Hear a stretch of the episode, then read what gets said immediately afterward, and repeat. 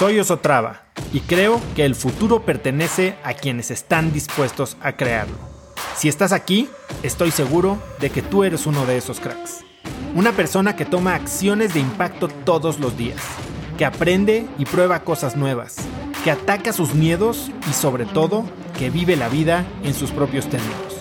En episodios cortos te presento una serie de preguntas, conversaciones e ideas que te ayudarán a conocer lo que te mueve, ser mejor en lo que haces y vivir una vida más grande.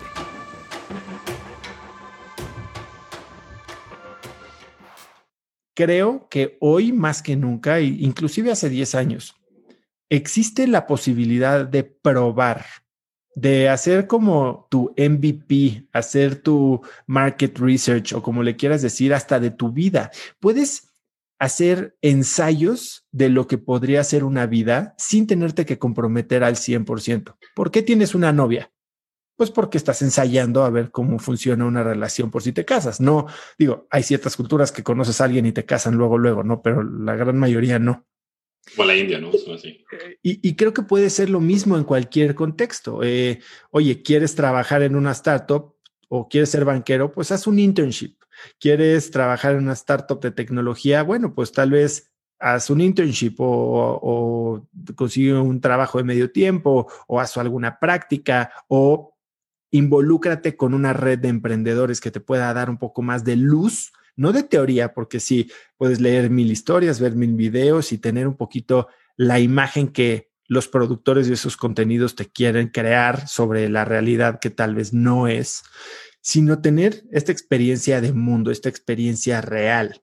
Y lo platicaba hace poco con Pato Bichara de cómo experimentar y cómo exponerte a, a, las durezas, a los problemas, a los retos de una situación verdadera, real en el campo, puede ser de las mejores maneras para aprender, no solo sobre algún trabajo o sobre alguna habilidad técnica, sino sobre qué es lo que quieres de la vida. Entonces, también lo dice Gary Vee, ¿no?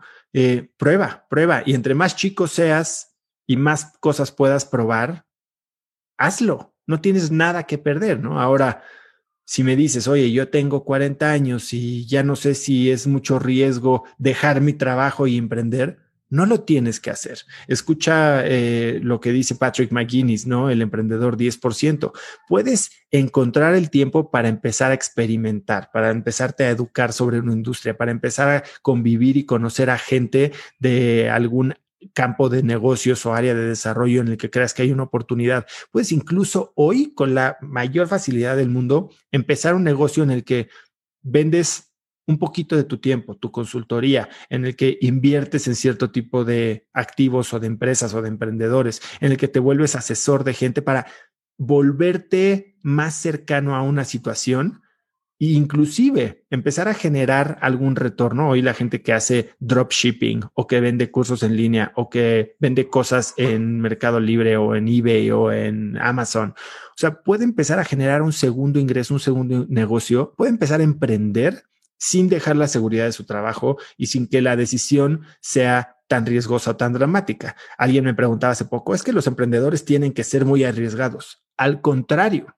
cualquier emprendedor en cualquier etapa a ver, hay algunos que tienen menos que perder, sí, otros tendrán un poquito más, pero la idea de un buen emprendedor es mitigar el riesgo.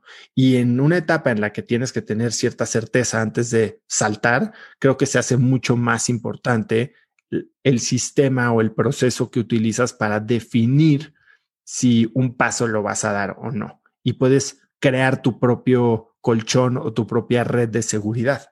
Eh, entonces eso es creo que lo que aprendí de esa experiencia. Y si bien no es tan sexy eh, experimentar sin riesgo o probar y, nada más mojar la puntita de los dedos o invertir 100 eh, pesos en vez de hacer un all-in, eh, pues creo que es la manera en la que puedes evitar estos extremos de o todo o nada y empezar a moverte hacia un lugar en donde puedas tener más visibilidad de si es algo que te gusta, si es lo que te prometieron, si es lo que te prometiste y lo que te imaginaste, o si simplemente es un, un sueño, ¿no? Porque como dicen, el pasto es más verde del otro lado siempre, ¿no? La realidad es que el pasto es más verde donde se riega. Conecta conmigo en Instagram como arroba osotrava y dime qué te pareció este episodio.